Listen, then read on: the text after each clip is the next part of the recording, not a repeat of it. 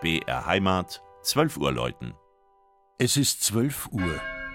Das Mittagsläuten kommt heute von der päpstlichen Basilika St. Peter im nordschwäbischen Dillingen.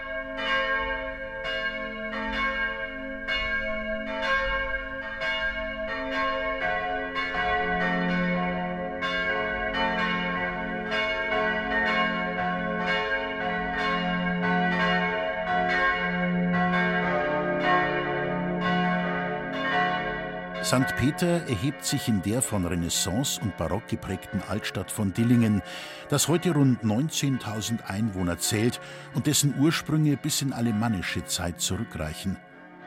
Erstmals urkundlich erwähnt wurde der Ort im Jahr 973. Das nun ausklingende Jahr 2019 bot für die Pfarrei St. Peter gleich vierfachen Grund zum Feiern. Zu Ostern konnten die mehrjährigen Restaurierungsarbeiten an der Basilika weitgehend abgeschlossen werden. Genau 40 Jahre liegt die Erhebung zur Basilika Minor zurück. Vor 350 Jahren erhielt der Turm vom Barockbaumeister David Mozart, einem direkten Ahnen des Komponisten, den achteckigen Aufsatz. Und schließlich war 1619, also vor 400 Jahren, die Grundsteinlegung der Kirche übrigens der Ranghöchsten im Bistum nach dem Augsburger Dom.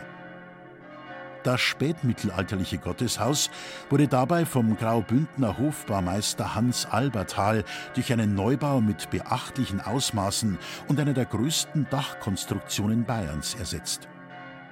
Die schönen Stuckaturen und die Deckengemälde entstanden um das Jahr 1735.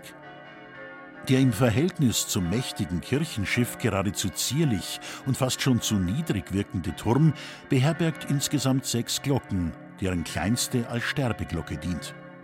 Die anderen bilden das Hauptgeläut.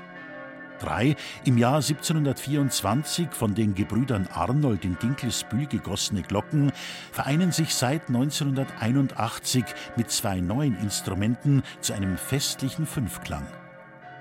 Die Inschrift der größten Glocke möchte uns gerade auch am Weihnachtsfest mit Blick auf das kleine Kind in der Krippe daran erinnern, Jesus Christus est modellum nostrum. Jesus Christus ist unser Vorbild.